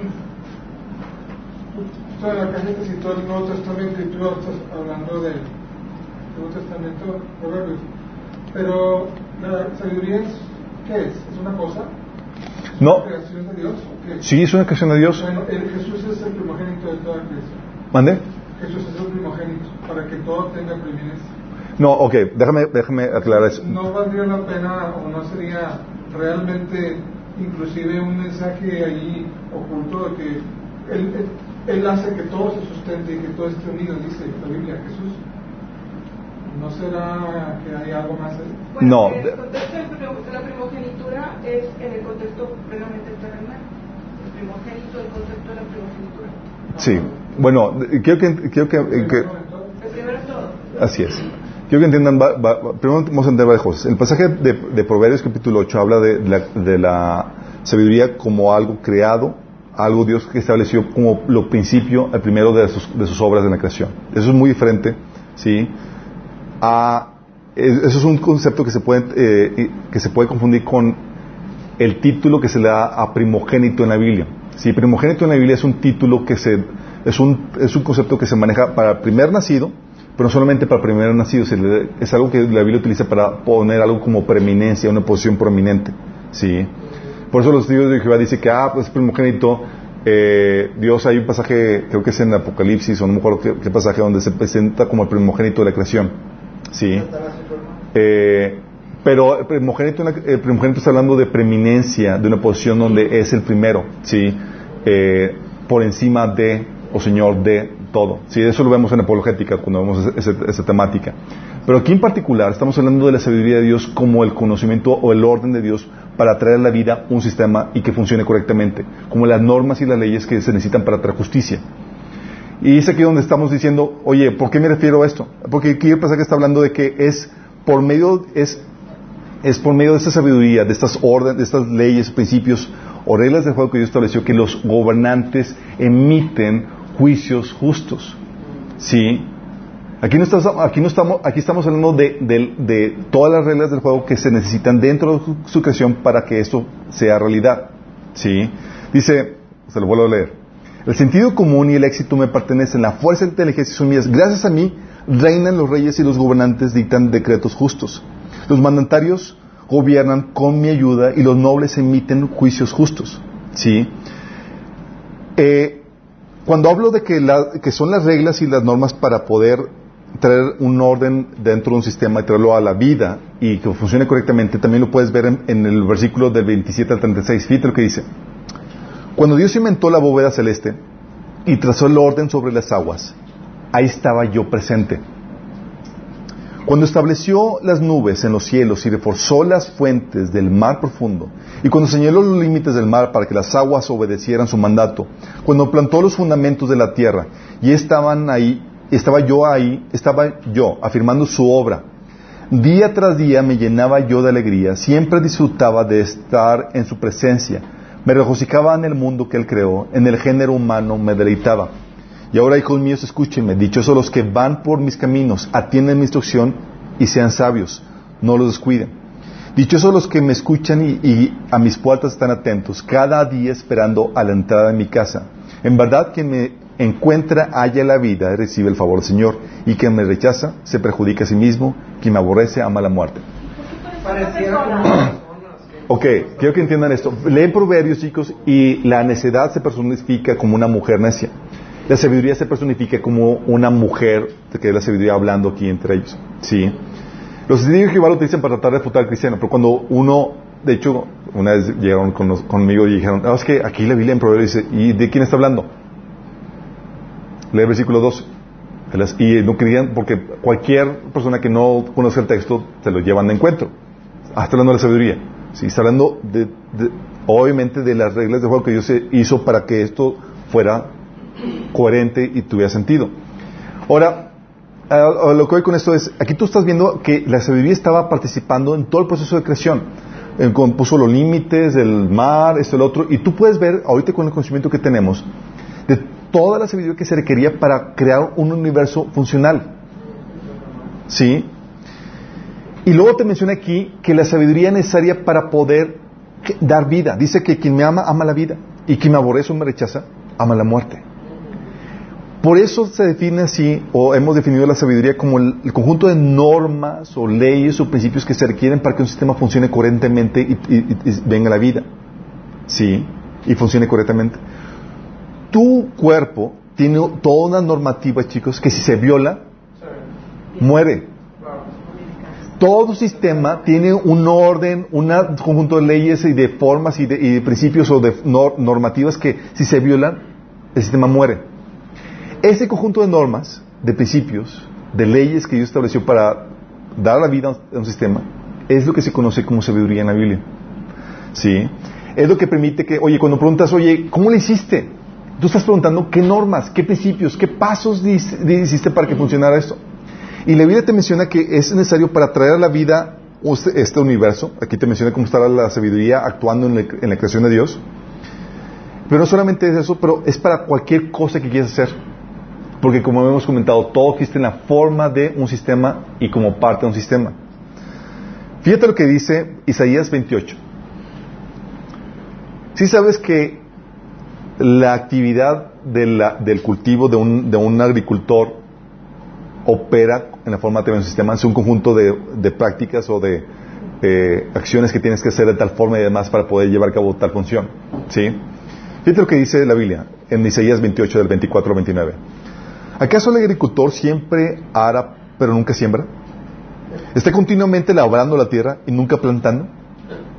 ¿No siembra finalmente sus semillas comino negro, comino, eh, comino, trigo, cebada, trigo espelta, y cada uno en la forma correcta y cada uno en el lugar que le corresponde. El agricultor sabe exactamente qué hacer porque Dios le da entendimiento. Nunca se usa un mazo para trillar el comino negro, sino que golpea con varas livianas. Nunca se pasa una rueda de trillar sobre el comino, al contrario, se golpea suavemente como un mayal. El grano para, eh, para el pan se muele con facilidad, por eso no lo tritura demasiado. Lo trilla bajo la rueda de una carreta, pero no lo pulveriza. El Señor de los ejércitos celestiales es, es un maestro maravilloso y le da sabiduría al agricultor. Si te estás dando cuenta de lo que está, lo que está sucediendo, está sucediendo lo que Dios está haciendo, te estoy dando sabiduría, es decir, la forma correcta de hacer las cosas para que funcione este, este sistema. Aquí, a eso es lo que me refiero, chicos. Todo esto ha sido preestablecido por Dios. Si tú quieras, oye, quiero construir un sistema que vuele, algo que, se eleve por los aires. Y yo digo, yo quiero hacerlo de esta forma. Yo quiero hacerlo con una rebanada de pan embarrada con, con mayonesa, una, una eh, rebanada de, de, jamoncito, lechuguita. Y ese es mi. Y, y así quiero que sea y, quiero que vuele. ¿Vuela? ¿Por qué? ¿Por qué? Te dejo explicarte por qué. Porque Dios estableció de antemano, Dios estableció de antemano la forma en que debe construir su sistema para que vuele. Y yo no lo invento, o yo no lo creo, yo lo descubro. ¿Sí me entiendes? A través de lo que Dios ya creó. Dios estableció de antemano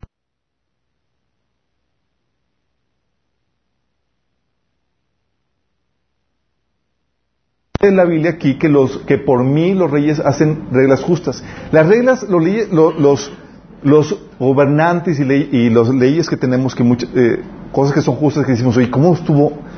Cómo, ¿Cómo descubrieron esto? O la mayoría de edad que es un principio bíblico y demás. Muchos cristianos ni, ni sabían que era un principio bíblico. ¿Y cómo dieron con esto? ¿Y cómo descubrieron que era, que era así y todo esto? Es la sabiduría de Dios, es reglas de antemano que el hombre por su sentido común encontraron, pues estaban establecidas de antemano.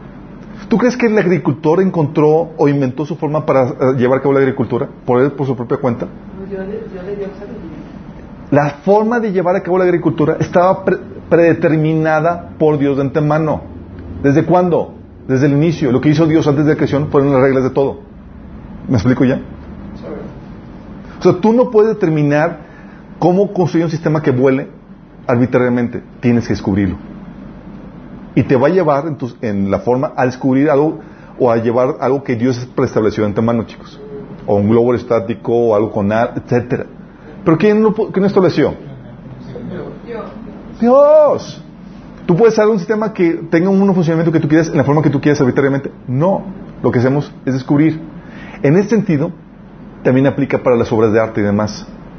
La música, el orden y toda la cosa, toda la belleza, Dios la estableció de antemano. Todas las opciones posibles y por haber.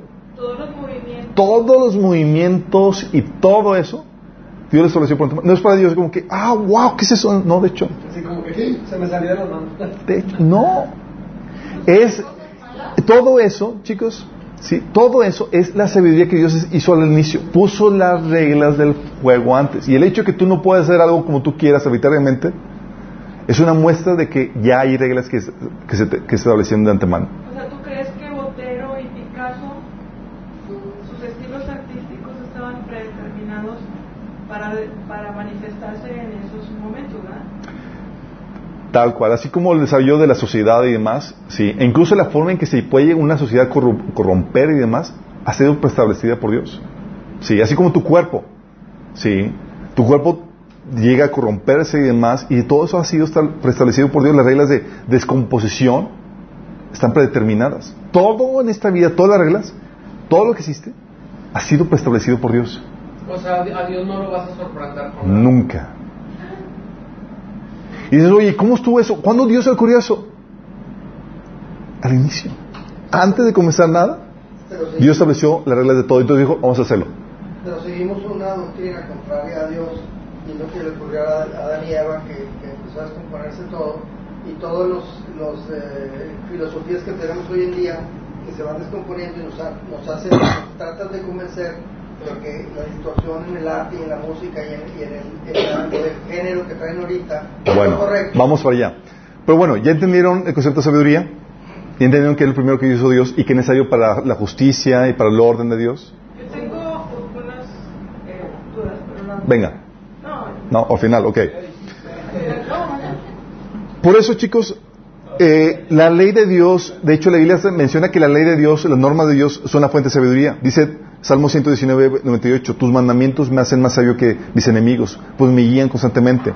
O dice Salmo 19, 7, el testimonio del Señor es firme, da sabiduría al ingenuo. Si te da entendimiento de cómo funciona la realidad y te da los principios para que pueda traer vida eh, a las diferentes cosas. Y es indispensable, por lo mismo, la sabiduría para tener éxito. ¿Sí? Josué 1.8 te habla acerca de esto. Porque te enseña cómo hacer correctamente las cosas para que funcionen. Es lo que te da la sabiduría. ¿Sí? Y te ayuda a distinguir lo correcto de lo incorrecto. Y es aquí donde llega la pregunta, chicos. Si no hubiera este orden preestablecido por Dios para todo, si no hubiera reglas, ¿podría haber justicia? ¿Orden? no, ¿Desarrollo? no. Tampoco. Nada de eso. Si se dan cuenta cómo Dios tuvo que establecer. Cuando dices, oye, ¿qué fue lo primero que hizo Dios? Ah, primero hizo la sabiduría. Y luego hizo toda la creación. Porque Sí. sobre qué se sustentaba la, la- la ¿Sobre qué? Sí. Claro. Cuando yo pensaba, cuando yo veía el desarrollo de la civilización y demás, y estudiaba la historia y demás, decía, Dios se habrá sorprendido cuando descubrimos la, la electricidad o, o la computadora y eso. Para nada. Fue preestablecido de antemano. Dios sabía los potenciales y los principios que iban para poder descubrir. Lo, lo que hizo el hombre fue descubrir los potenciales que había en la creación. De hecho, hasta el Sí. enemigo opera en base a lo que él mismo y sus ángeles vieron en el cielo con Dios. Tienen que ser los principios que establecidos por Dios para que funcione. Incluso el principio de unidad que la Biblia establece, el enemigo lo, lo tiene que seguir. Para que funcione. Sí, sabiduría. Pero dentro de estas reglas que Dios estableció, estas reglas de fuego, estableció, juntamente con todas las reglas, un castigo. Estas reglas son, eh, dentro de estas reglas se estableció como una mecánica de protección de su creación y estableció como regla la destrucción de todo aquello que le rompiera sus reglas. Sí.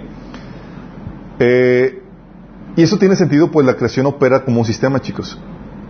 Por lo mismo, la más mínima violación de la ley es traer desorden, dolor y daño al resto de las partes. Por eso dice el proverbio, sí. Dios no castiga, que el propio, que el propio pecado trae consigo el castigo. Trae consigo, sí. Pero, así como tu cuerpo, chicos, ¿qué pasa cuando alguna célula de tu cuerpo se revela a la ley de sistema que gobierna tu cuerpo? Se convierte en cáncer. ¿Y qué hace inmediatamente cuando se empieza a convertir en una célula cancerosa? ¿Sabes qué sucede? Tu cuerpo, no, tu cuerpo, con los glóbulos blancos, lo que hacen es que aniquilan la célula. Tratan de... No, de hecho, tu cuerpo genera un montón de células cancerosas en el día a día, pero son exitosamente muertas por los glóbulos blancos, chicos, por si acaso no sabían. ¿sí? Cuando se sale de control. Cuando se sale de control es cuando se convierte en célula, pero continuamente en su cuerpo genera ese tipo de, de problemáticas. ¿Y qué sucede? La, opera la ley del sistema que Dios estableció. Es la destrucción de toda célula que se revela a la ley del sistema que trae orden, armonía y vida. ¿Se dan cuenta? Sí. Esa misma ley que opera en un sistema, Dios la estableció para toda su creación. Sí. Por eso dice, dentro de las normas que Dios estableció, dentro de, este, de estos principios que Dios estableció antes de crear nada, estableció la pena de muerte como que aquello que, aquello que violará su norma. Dice Ezequiel 18.4, he aquí todas las almas son mías, como el alma del Padre, como así el alma del Hijo es mía. El alma que pecare, esa morirá. Dice Ezequiel 18.20, dice, el alma que pecare, esa morirá. El Hijo llevará el pecado del Padre, el Hijo no llevará el pecado del Padre, ni el Padre llevará el pecado del Hijo. La justicia del justo será sobre él, y la impiedad del impío será sobre él. Romanos 6:23, porque la paga del pecado es. ¿Desde cuándo, chicos? Desde siempre, desde antes de que yo hiciera nada. ¿Vamos entendiendo? Por eso Santiago 2.10 dice, porque cualquiera que guardare toda la ley pero ofendiere en un punto se hace culpable de todos. ¿Por qué? Porque el orden de Dios tiene que ser perfecto. Cualquier desviación traía dolor, enfermedad o afectaba negativamente el sistema. Y el orden de Dios, exactamente. Por eso el cielo es el cielo, chicos. Allá se guarda toda la perfección. ¿Qué pasaría si no se estableciera un castigo al que, rompe, al que rompiera las reglas que Dios estableció para su creación? Todo se va aniquilando. Si no, hubiera, si no hubiera un castigo, anarquía, ¿sí? Pues sin castigo cualquiera se atrevería a romperlas. Sí. También, te, sin castigo, chicos, también te diría que Dios no es amor. ¿Por qué? La corrección. ¿Por qué diríamos sin castigo Dios no es amor? Porque habría injusticia. La naturaleza es amor. Implicaría una injusticia al no haber castigo sobre la violación de la regla. ¿Saben por qué? Porque porque significaría que Dios no ama lo suficiente a las partes afectadas por el pecado. ¿Por qué decimos que si Dios no trajera un castigo, eh, no estableciera un castigo para los que rompen sus reglas, sus, leyes, sus mandamientos? ¿Por qué diríamos que, que si no estableciera un castigo, tendríamos que concluir que Dios no es amor? Así es. ¿Por qué? Porque tendríamos que decir que Dios no ama lo suficiente a las partes afectadas por el pecado como para hacerles justicia. Afectaste a una parte que amo. Sí, y tengo que vengar a esta parte. ¿Sí me explico? Y también le restaría la importancia, si Dios no establecía un, un castigo, le, estaría, le restaría importancia a Él mismo. ¿Por qué? Porque reflejaría la poca importancia que tiene el violar su, la norma del Creador. Exactamente. Entonces, ¿el castigo es necesario? Necesario dentro del orden que Dios estableció. ¿Y qué fuera, qué pasaría si ese, esa obediencia que Dios, que Dios pidiera no, no fuera perfecta? Así como Santiago dice, oye, con un solo violación, un pequeño mandamiento. De hecho, no es perfecta. Pero Dios demanda perfección. Pues sí, nada más que la naturaleza está sujeta a corrupción. Ahorita. Ahorita. Pero Dios- del inicio la regla que Dios estableció era que fuera perfecta. ¿Qué pasaría si no fuera perfecto, chicos? Si no fuera perfecto, no reflejaría la gloria de Dios y el sistema tendería al deterioro y a la muerte, como sucede ahorita en este, en este estado en el que estamos. Está muy interesante tu pregunta, perdona que te interrumpa. Pero resulta que pues aparecieron los definientes antes de, de Jonah. Los Nephilim aparecieron después de la, de la caída. ¿Sí? Y la caída, y aguarda como una rebelión original en, en- en el, en el- en el cielo. Sí, pero fueron expulsados del cielo. Y el cielo sigue siendo el cielo porque hay orden y Dios lo, lo estableció ahí. Y fueron expulsados. Por eso tuvo que expulsarlos. Sea, tuvo- por eso tuvo que expulsar. Exactamente. Pero como quiera, de hecho, no, de hecho no, no nos metemos en, hay una explicación para todo eso. Pero quiero que entiendan que, Al final, al final. al final vamos a eso. Pero quiero, quiero que entiendan por qué Dios demandaba obediencia, por qué Dios estableció un castigo, Dios estableció la- las reglas, dentro de las reglas es- estableció un castigo y estableció el cumplimiento de esas reglas a la perfección como un- una norma, ¿sí? Porque sin eso no se reflejaría la gloria de Dios se, y habría, traería deterioro y muerte al sistema.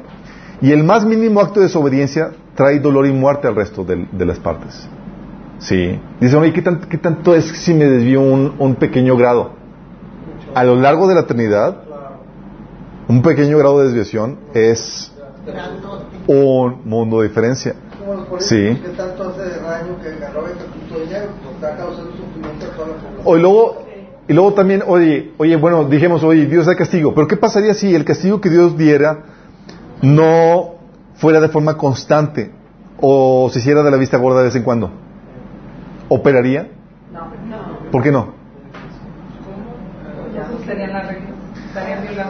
Porque esto eh, diría que, es que Dios es alguien injusto, que no guarda ni siquiera sus propias reglas. Y a quien podríamos corromper para que no nos castigue. Y todo su orden por lo mismo se autodestruiría y colapsaría. Pero ¿sabes qué dice la Biblia? La Biblia dice que Dios es tardo para la ira y grande en poder y no tendrá por inocente al...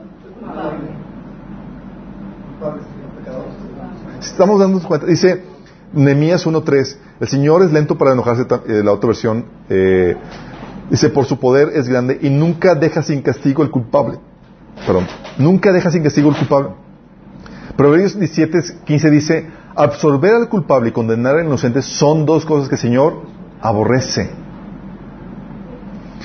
Por lo tanto, Dios estableció entonces, antes de la creación, las reglas de juego con su castigo y dentro de esas reglas era la paga del, del pecado de violar las reglas es muerte. Y Dios tenía que establecer esa pena de forma consistente y de forma constante, sin hacerse la vista gorda. Eh, vamos a ver la, la- la- la- la solución a esta problemática, porque por eso también vemos que Dios estableció un día en el que va a juzgar, así como lo ha hecho a lo largo de la historia, toda desviación. Sí, vamos a ver por qué Dios no lo ha hecho. Sí, dice la Biblia que el justo de Dios es verdad y por la severidad del juicio de Dios, dice la Biblia en, Rom- en Hebreos 10:31 que horrenda cosa es caer en manos de Dios vivo. Así de terrible y así de fuerte es. Porque no solamente va a vengar el daño que hiciste a un tercero, sino se va a vindicar él mismo. Y pecar contra Dios es terrible. De hecho, Platón decía que él podía entender que hubiera perdón contra el ser eh, por el pecado que se comete contra el ser humano. Pero él no podía entender cómo pudiera haber perdón si se pecaba, si se pecara contra Dios. Eso dijo, eso dijo Platón. Sí, el, pero que Platón entendía las implicaciones de que si, si existe un Dios todopoderoso, creador de todo, y si hay un pecado y si se peca contra él, ¿cómo se puede expiar eso? Porque no estamos habl- hablando de un, pecado contra un ser humano, sí, que es una pequeña parte de la creación. Estamos hablando del creador de todo. Sí.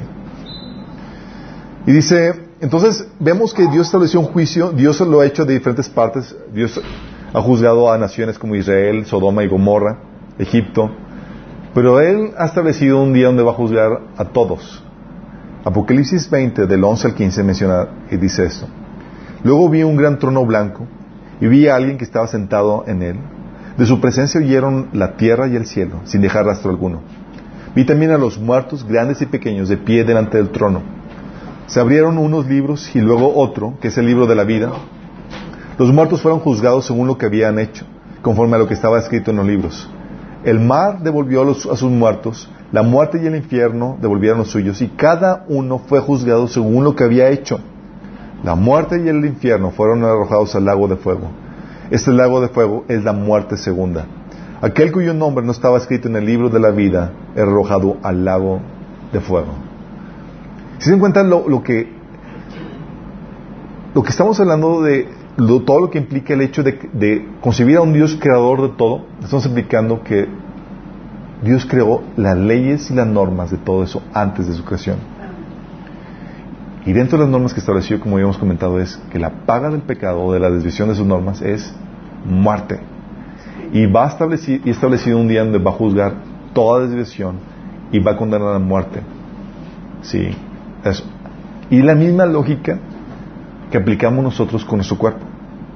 Si una célula de tu cuerpo se revela a la ley del sistema que ordena tu cuerpo y se convierte en cáncer, ¿sí? lo que haces es que llamas a un juicio, a un doctor que le dé su juicio a esa célula rebelde y saque el tumor o el cáncer de ahí y lo extirpe y lo tire fuera del cuerpo. O, muere el, el, cuerpo. Si Dios no trajera justicia o juicio, significaría que sería compartícipe con la muerte de su creación. Estaríamos hablando que sería un Dios de muerte, no de vida. ¿Sí? Entonces vemos, al hablar de que es un Dios justo, chicos, hablamos de que lo primero que Dios hizo fue las reglas del juego, hizo la sabiduría, estableció el castigo, y vimos ya todo lo que implica que se de la vista gorda, y por tanto no lo puede hacer. Entonces cuando hablamos de que Dios es un Dios justo, hablamos de un Dios que va a juzgar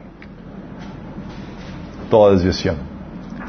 ¿Cuándo, pregunta chicos, cuándo se estableció la norma de que la paga el pecado es muerte? Desde antes de la creación. Ahora entiendes por qué los ángeles y los demonios que, que fueron los primeros que se rebelaron fueron condenados a morir sin que nosotros tuviéramos que conocer alguna ley o algo. Dicho, dice, dice la Biblia que, que antes de que viniera la ley, la muerte imperó porque el pecado, porque hubo pecado aún aunque no hubiera un mandamiento escrito, sí, ya la norma de Dios establecida que gobernaba la creación estaba establecido que la paga del pecado es muerte. Sí. Y eso es eh, algo que tenemos que entender porque eso nos va a llevar a la siguiente problemática que lo vamos a hacer mañana. Digo, la próxima semana. Digo, que lo vamos a hacer la, la próxima semana. Es nosotros hemos pecado. Y ante este Dios justo, estamos en graves problemas. Sí.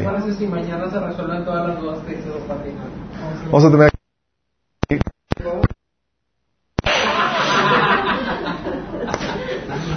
Sí, pero... sí, ya estamos creyendo que vamos a final muy largo. Sí. Está muy bueno y no lo Luego vamos a, vamos a comenzar, con, vamos a terminar con una oración. Creo que ya una, una claridad en cuanto a lo que implica.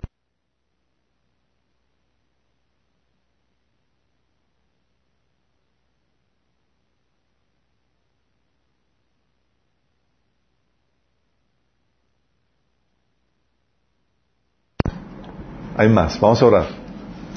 Padre Celestial, damos gracias, Señor, porque podemos entender, Señor, lo que tú has hecho y cómo has ordenado y estructurado, Señor, todo este universo, toda esta creación que tú has hecho, Señor, con tus mandamientos, tus leyes, tus fórmulas, Señor, para dar vida a todo lo que existe, Señor.